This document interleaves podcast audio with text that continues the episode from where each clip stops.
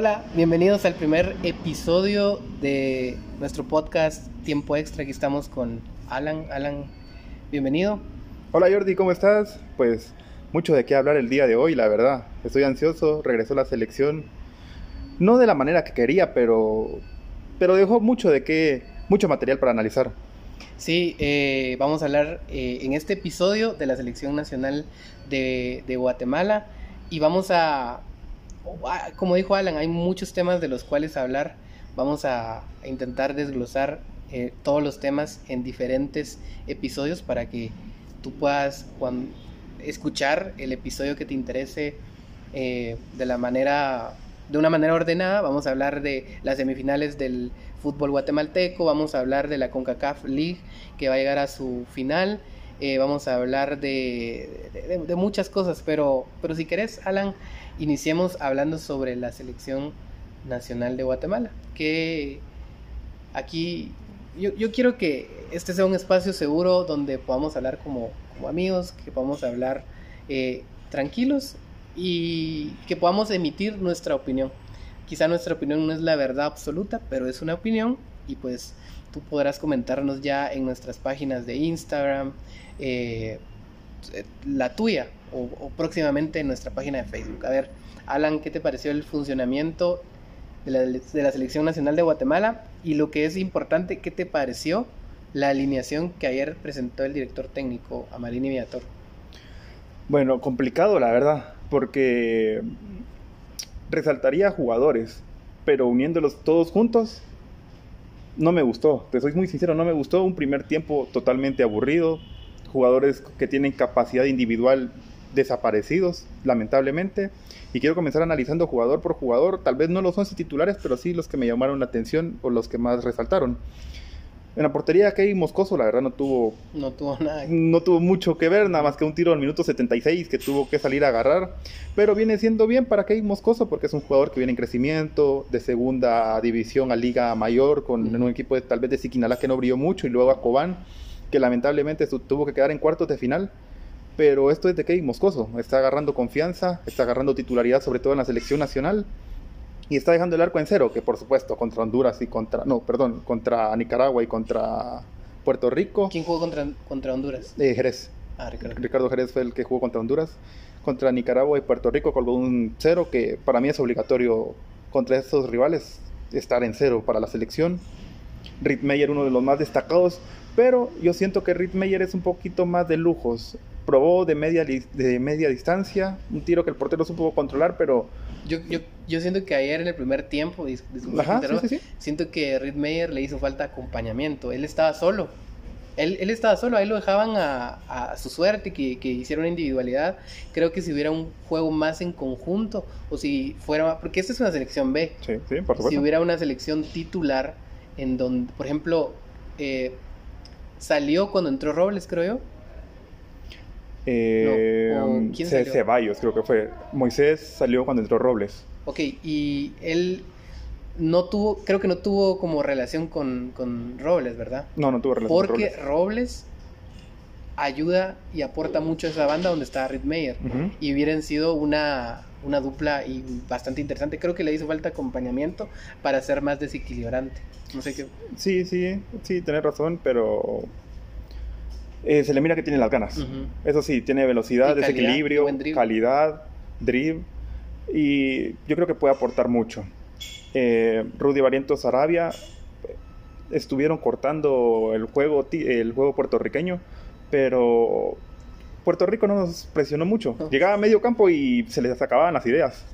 Entonces, hasta cierto punto estuvieron finos, pero porque el rival no se les exigió mucho. Y Darwin Lom, que es el que viene enrachado, tres goles en dos partidos, le ha dado a, la selección nacional los las últimas dos victorias. Entonces, viene siendo bien. ¿Crees que puede ser eh, de alguna forma, guardando las distancias, el sustituto eh, del pescado o, que pueda de alguna forma tomar las riendas de ese 9 que no lo hemos encontrado en ningún otro 9 porque no tenemos en la Liga Nacional prácticamente? Lo más importante es que está agarrando confianza. Sí. Y yo destacaría eso, está agarrando confianza y si no logra desenchufarse bien, ahí tenemos un 9 para un buen rato. Porque lo ha estado demostrando. Sí, de, milagro llegó Loma ahí a, al, a, a, la delantera de la selección nacional. Nos llegó a salvar prácticamente. Sí. Porque ¿a quién estaba como 9 antes de la selección? Danilo Guerra, pero Danilo Guerra no, no yo creo que Danilo Guerra no llena los zapatos de, del 9 de la selección, ni tampoco este eh, Pérez de Shela. Pérez, Wilber Pérez. Wilber Pérez creo que tampoco está para la selección nacional. Y luego podemos repasar los delanteros de la Liga Nacional y la mayoría son extranjeros. Sí, por supuesto. Sí, los goleadores, los que terminaron como goleadores en el, la última fase de clasificación del Apertura 2020, que todavía no se ha terminado, eh, extranjeros. Y podríamos tener un refuerzo muy interesante de nacionalizar a, a Camiani, que no va a estar para las eliminatorias, lastimosamente, pero sería interesante, porque ya tendríamos eh, un sustituto, en todo caso, Dios no lo quiera, de que uno de los dos se lesione. Eso sí es cierto. Camiani que prácticamente solo para esta eliminatoria le alcanzaría por la edad. Sí. Lamentablemente. Pero yo creo que Camiani sí te aportaría, si no te aportan goles, te aporten asistencias. Sí. Mira, a mí me llama mucho la atención que a Moisés Hernández lo estén utilizando del, de, defensa de, lateral por, un, por un costado. Yo siempre lo vi jugando en Saprisa incluso a veces en cremas, de central. Yo creo que en la defensa central tenemos, nos hace falta un, eh, un defensa que acompañe a Pinto en la línea de cuatro que utiliza Marini. Siento que hace falta un defensa y creo que Moisés Hernández podría ser el defensa central que acompañe a Pinto. No sé qué. ¿Te gustó? ¿Te parece Moisés o Sixto Betancourt? A Sixto también podría ser. Sixto también podría ser. Lo que pasa es que no sé, yo veo mucho el físico en los jugadores. Y creo que el que debutó ayer, que es de Shela, el joven, no tiene, no tiene el físico para ser un defensa central de la selección cuando juguemos contra Jamaica o cuando juguemos contra Panamá, jugadores de, de 1.90, jugadores de uno de, de, a veces de 2 metros que en el juego aéreo nos pueden hacer mucho daño. Entonces creo que tenemos que los pocos jugadores con la estatura que tenemos, creo que los tenemos que aprovechar. Creo que Moisés Hernández podría ser una alternativa interesante en la, en la defensa de Guatemala. O, vos, eh, también Sixto Betancourt, pero no sé qué. Ah, tendría que ver por momentos. Y en este momento tenés mucha razón lo de los caribeños, rápidos, corpulentos. Creo que la pareja centrales podría ser eh, Moisés Hernández, Pinto, Robles, me gustaría mucho verlo por, derecha. Y por izquierda dejaría la incógnita de ver quién podría ser. ¿Sabes? Eh, y lo que vos decís es muy cierto. De hecho, ayer lo decían en la transmisión, em, de que los momentos son muy importantes para un equipo, pero para selección, que es la representación de un fútbol en una eliminatoria, es mucho más importante. Entonces, yo, por capacidad, creo que la persona idónea para ese carril izquierdo es el defensa eh, de, los cremas, que parece a Di María, se parece a Di María. Janes. Janes. Es un jugador con mucha claridad, que sabe leer las jugadas, es un jugador muy preciso, muy técnico, que se suma bien al ataque, pero ahorita, después de la, de la, de la lesión, su nivel no ha sido para nada bueno. No ha sido el nivel que, que teníamos, teníamos acostumbrados de Janes cuando empezó a jugar con selección o cuando me recuerdo un clásico donde Aparicio anota una chilena. Fue un partidazo de Llanes, pero fue un partidazo. Entonces, no es eh, el momento de él lastimosamente, pero eh, a vos quién se te ocurre por, por, yo tengo tres posibles opciones. Podría estar si la edad y las lesiones lo permiten Rafa Morales Llanes o Kiri de León viviendo el momento de Kiri también. Eh, para, o sea, vamos a poner las cosas bien claras. Para nadie es un secreto, los que me siguen o los que me conocen, de que yo tengo una afinidad con, los cremas. Eh, eh, yo soy crema, pero siempre trato de ser lo más neutral posible. Em, y yo creo que al Kiri de León no es porque sea rojo, porque en todo caso él también fue canterano crema, pero creo que el Kiri, el Kiri de León no es, no sé, a mi parecer, para, para, la selección. No sé, lo vi contra México y no me gustó, lo, vi, lo he visto en otros partidos y no me ha gustado. De hecho, eh, el partido que casi no vimos de Municipal contra Zaprisa porque había una, una neblina bien espesa, no, eh, no me gustó. No siento que Kiri León tal vez llegue a tener un gran momento, pero creo que, que, que no, no me termina de gustar. Por ese lado, en Antigua, ¿quién juega? Uh, en Antigua. Si no estoy mal, sería este joven Ardón o Osorio, uno de ellos dos. Sí. La verdad es que sería es muy interesante. Rafa Morales es un muy buen defensa por ese lado, sin embargo, creo yo de que tiene que subir su nivel. Creo que ha venido un poquito a la baja. Aunque, eh, ya no se proyecta tanto al ataque como antes, ya no es tan peligroso como antes, pero creo que como vos decís, para una eliminatoria el tipo tiene mucha experiencia, ha jugado partidos internacionales, ha ganado muchas cosas, entonces creo que esa experiencia sí le podría servir por ese lado. Eh, estamos de acuerdo en el partido de ayer que jugamos con una selección B, nosotros con una selección B, y que por eso el funcionamiento fue espantoso, fue horrible, porque cuando jugamos con la selección A, les ganamos 5 a 0 allá, en Puerto Rico, en, la, en la Nation en la, Copa de Naciones de la CONCACAF, Nation League, y aquí en Guatemala les ganamos nuevamente creo que 5 a 0. Yo esperaba que Guatemala por lo menos le metiera 3 a 0 ayer a la selección de Puerto Rico. Lastimosamente no fue así. Lastimosamente, por ejemplo, Ramírez quedó a deber totalmente como la persona que manejaba los hilos de la selección nacional. Eh, no sé por qué. Eh, ¿Cómo se llama? Navarro no, esperaba más de Navarro, el defensa de Guastatoya. Esperaba más de él. El que juega por del lado de, Rafa Morales. Ah, ah es Pineda. Ah, Wilson Pineda. Perdón, perdón, sí, sí. Wilson Pineda. No sé por qué dije Navarro.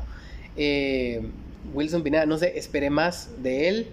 Pero Wilson Pineda en el segundo tiempo se soltó un poco más. Yo siento que en el primer tiempo estaba un poco tímido no quería descuidar su posición, tal vez porque vio que los boricuas eran rápidos. yo siento que es Puerto Rico, no de, verdad. Pasaban la media cancha y Puerto Rico no sabía qué hacer después de media cancha. Sí, perdían la pelota. No sabía, total, o sea, sus líneas totalmente separadas, no tenían ni siquiera idea de, no tenían idea de, qué hacer con el balón.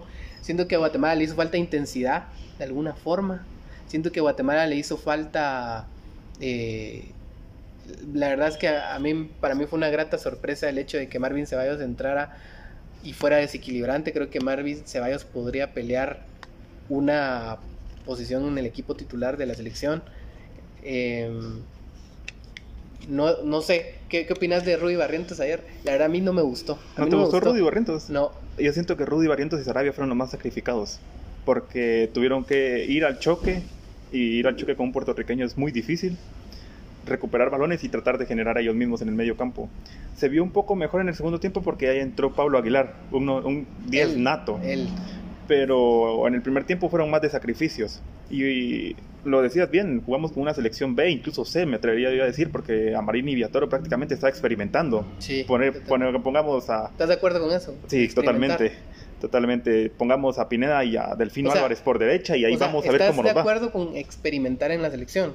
Yo soy de la idea que no se debe hacer. Bueno, si el, si el partido te lo permite, así como el de ayer, pues sí, pero si no vas a ir a experimentar contra Cuba, que es determinante en marzo. No, ahí no. Ahí si, si ya, Marini se pone a experimentar en marzo, ya en cita mundialista, en eliminatoria mundialista, ya Ahí sí no, ahí sí no se la perdonaría y el rival no se la perdonaría tampoco, ¿verdad? Sí.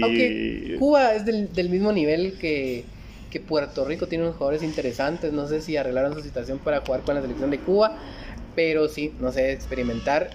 Yo siento que, no sé, bueno. Ahí tiene, ahí tiene que salir con lo mejor que tiene. Sí. Ahí tiene que salir con los titulares, con los que están en el extranjero y con una idea de juego más clara. Porque eh, prácticamente tuvo una semana desde que, si no estoy mal, lunes llegaron ya el equipo completo, los seleccionados, y tuvo una semana para poner el 11 titular y para poner las cosas claras, el esquema de juego y la ofensiva más clara, empezar a presionar, ver dónde Puerto Rico es más débil y poder ahí atacar selección nacional. Porque parecía que Puerto Rico en defensiva no era débil. Su portero era gordito. No le tiraron nunca, habíamos metido unos cinco No, pero si se dan cuenta en el gol, si se dan cuenta en el gol, incluso en el terminando el primer tiempo, Christopher Ramírez hace, creo yo, no estoy tan seguro, pero Christopher Ramírez hace un tiro libre y da en el poste. Y el portero no puede estirar el brazo. No puede estirar el brazo. Sí le llegaba, pero no puede estirar el brazo por De hecho, en el gol, el gol siento que fue del portero también. Sí, el gol era eso, te iba a mencionar. El gol fue del portero porque no puede estirar el brazo. hay otra jugada al final del partido donde Robles, le queda solo el balón a Robles y pifia, o sea, hace una pifia a Robles, le pega al aire y solo era para empujarla para... Ah, pero, esa sí era el portero también. Sí, pero porque la soltó y no le pudo llegar. Robles mm, no se acomoda todavía en, el, en la banda de la izquierda, porque Robles tuvo dos comenzando, una el primer tiempo que la mandó lejos y la del segundo tiempo y la del sí, es que siento que a Robles, finalizando. Y siento que, ayer hay un jugador, eh, Everaldo Valencia, creo que era el que está en la transmisión que yo vi, estaba comentando el partido de Guatemala y Everaldo Valencia era un gran jugador. Yo he visto videos de él, realmente es uno de los mejores jugadores de Guatemala que yo he visto. No lo vi jugar en, en, su época, pero sí he visto videos y, es, y me han puesto a estudiar de alguna forma los movimientos que él hacía y, y, la técnica, todo. Y a mí me gusta porque él ayer decía un comentario, a Robles hay que ponerlo en su posición. Sí, en la banda en la que él juega. ¿Por qué? Porque conforme vas creciendo como futbolista vas agarrando las mañas de la posición, pero si te están cambiando no vas a ser maestro en tu posición, vas a ser alumno de todo, maestro de nada y tenés que especializarte en tu posición. Yo siento que Robles, ayer se vio una diferencia cuando entró Robles. Sí. Ayer se vio, se vio, más claridad. Y sumándole, a eso, Robles entró ya cuando el partido estaba avanzado, que era en el segundo tiempo. Entonces Robles tuvo que tomar el ritmo Exacto. para poderse adaptar nuevamente. no fue de que comenzara desde un inicio como contra Honduras. Entonces Robles, ayer se notó una diferencia, pero si hubiera estado en su banda, yo con, con Marvin Ceballos, creo que esa banda hubiera sido mucho más explotada, hubiera sido mucho más explosiva y, hubiese generado mucho más peligro. Entonces yo creo de que Amarini no debe hacer lo que hace Tapia, que inventa posiciones. Tapia invent, puso a Gordillo de contención una vez y perdió dos balones en una semifinal, en, una, en unos cuartos de final contra Guastatoya de CONCACAF League, que nos cuestan por poco salir eliminados por Guastatoya. Puso a Robles en el juego contra Antigua, donde los cremas salieron eliminados de mediocampista, una onda así bien extraña, y Robles no se halló. Entonces, creo que no hay que inventar, creo que Amarín no tiene que aprender de esas malas eh, eh, prácticas que hacen algunos entrenadores aquí en Guatemala, que lastimosamente ha bajado incluso hasta el nivel de entrenadores que vienen a nuestro país, y creo que debe hacer lo que él sabe hacer. Amarín es muy estudioso, es muy inteligente y a Robles debe ponerlo por su banda para que él pueda, número uno, aprender, como dijo ayer Everaldo Valencia, las mañas de la posición, pueda especializarse, pueda hacer eh, y pueda ser muy peligroso para las aspiraciones de nuestro país a nuestro favor. Ahora bien, ¿a quién destacas del juego de ayer, de Guate Puerto Rico? Mira, yo destaco en el primer tiempo a Rick Meyer, creo que fue el que más el que más eh, intentó, creo que se le vieron cosas interesantes. No está para ser titular, creo yo, en la, selección A, pero, pero es interesante. El otro que yo destaco bastante es a Marvin Ceballos en el segundo tiempo y a Pablo Aguilar cuando entra. Se nota una diferencia. Eh, yo no sé por qué a muchos no les gusta, eh, o, no sé por qué el aficionado Chapín es así y a veces como que se burlan del Moyo. El Moyo fue un gran 10 en su tiempo, sigue siendo, probablemente podría alcanzarle, pero el reemplazo del Moyo es Aguilar. Si Aguilar sigue, si Aguilar es constante, es profesional, es disciplinado, el reemplazo, el 10 de Guatemala es Aguilar. Ayer me gustó mucho, lo destaco. Y también destaco al delantero Lom, que fue, eh, no es fácil meter un gol, ya lleva tres con selección en dos partidos y realmente es para destacar. Yo destaco a ellos tres. Kevin Moscoso, a mi parecer, es el, es el arquero para selección nacional. Ricardo Jerez ya está mentalizado de que no de que no lo quieren en Guatemala y creo que eso ya le juega en contra. Y realmente pifia cada vez que le llega un balón. Entonces, para mí, eh, destaco a ellos y hago una pequeña mención en que Moscoso creo yo que se va a afianzar en la portería de la selección nacional y por ahí le pelea a Hagen, que también es una buena opción. ¿Vos a quién destacas? comparto lo que dijiste, todos, comparto, comparto lo de lo de Ritmeyer en el primer tiempo. Fue el que más intentó, el que más desequilibró, el que más ganas tenía. Igual en el segundo tiempo lo de Pablo Aguilar fue determinante porque Christopher Ramírez estaba perdido y Pablo Aguilar se le dio una idea de juego más clara. Marvin Ceballos que colgó un, un balón para que, para que Darwin Lom lo rematara. Y hay una que. A Darwin Lom. una jugada de Marvin Ceballos que, que hace entre dos defensas de Puerto Rico, filtra el balón.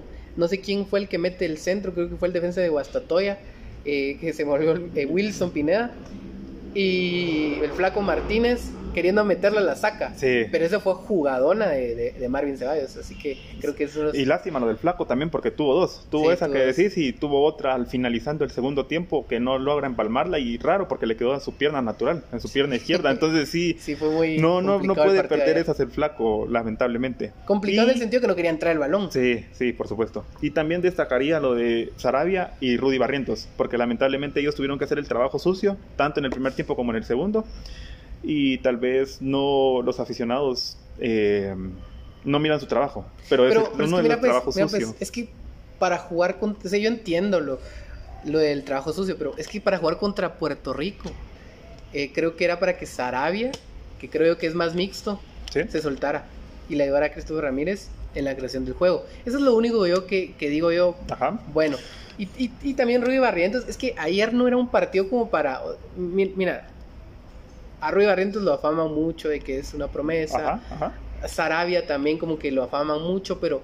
Y, entiendo, entiendo que tenían que cortar, que tenían que sacrificar, pero era Puerto... Yo siento que era Puerto Rico, o sea, te lo entiendo con Honduras, te lo entiendo con Panamá, pero es que era Puerto Rico. Creo que, que pudieron haber hecho algo mejor. Yo siento que incluso no pudieron haber salido con doble contención. Porque por ahí se pudieron haber estorbado entre Sarabia y Rudy Barrientos, de ver quién iba, quién se quedaba, quién intentaba generar también tal vez por tener doble contención ellos mismos se estorbaron. Y como decís, era Puerto Rico, ¿por qué no salir con un contención? Exacto. O era Sarabia, o era Rudy Barrientos. Y, están jóvenes. Mete a Aguilar también de titular. Mete a Aguilar de titular también, o no sé, mete a, a Robin como una doble delantera, que a Marín no le gusta jugar con doble delantera. Pero si el partido te lo permite, juega con contención y mete más gente adelante para generar. contención? Porque después de la media cancha no sabían qué hacer. Exacto. No sabían qué hacer. Entonces ya no sé si Barrientos es eh, también tiene esta función mixta de que puede crear, pero técnicamente se le ve que puede, o, si no Sarabia. Crear, creación de, juego, acompañamiento más a Rick Meyer, que fue el que más intentó. Eso es lo único que yo digo, la verdad, que pobre el funcionamiento ayer de la selección. Pero bueno, la verdad es que creo que con la selección A sí podríamos Ahora bien, de los que jugaron ayer el titular, ¿quién podría repetir para una posible selección A? Yo creo que quien podría repetir sería Moscoso. Moscoso. Robles. Sí. Creo que podría repetir Ceballos, Aguilar. Sí, Aguilar. Aguilar, la verdad sí. Creo que Aguilar está. Ilom. Ilom. Sí, creo que Ajá, sí, de acuerdo. Y ahí poniéndole ya eh, a los extranjeros que pudieran venir, ¿verdad? Por ahí puede venir... Eh, Gordillo. Gordillo, sí, totalmente. Eh, Hagen le puede, le puede pelear a, a, Moscoso. Hay que ver en qué ritmo viene Hagen también, porque desde que se fue a Azerbaiyán, por lo menos yo le perdí la pista. He visto resúmenes que no le ha ido tan mal, pero el, su equipo no, no mucho gana. Su equipo no mucho gana. Entonces no, no sé qué ritmo venga. No sé en qué ritmo venga Nico Hagen. Pero, mira, si estás de acuerdo que Jerez tal vez no, no es para jugar eh, en la selección cuando hay un partido local. Sí, eh, bueno, ahorita se está jugando puertas cerradas. Bueno. Como fue con Honduras. Entonces, es que yo siento que a Jerez, no le costó tanto. A Jerez no le cuesta, digamos, los delanteros. A Jerez lo que le cuesta es el entorno. Sí. Entonces, si se sigue jugando puertas cerradas. ¿Quién para vos es el, portero de la selección? Para vos, si vos fueras el entrenador, ¿a quién colocaras como entrenador? como uh, portero, perdón. dependiendo del rival. Si juego contra Cuba, puedo, puedo poner incluso a Moscoso. Ok, digamos. y no hablo más de Moscoso que incluso él, porque para mí Moscoso puede ser el tercer portero. Eh, pondría. Yo pondría Jerez, porque Jerez te viene ordenando la defensa. Mira. Por la experiencia tal vez la que le falta muy probablemente a Hagen y a Moscoso, muy probablemente. pongo a Moscoso contra Curazao. ¿Pondrías a Moscoso? Creo que tiene más personalidad, creo que, totalmente tiene más personalidad. Yo me recuerdo un partido en el, en el Mateo Flores contra Jamaica, que lo empezamos... No, fue contra Jamaica y necesitábamos ganar ese partido y creo que fue en Jamaica.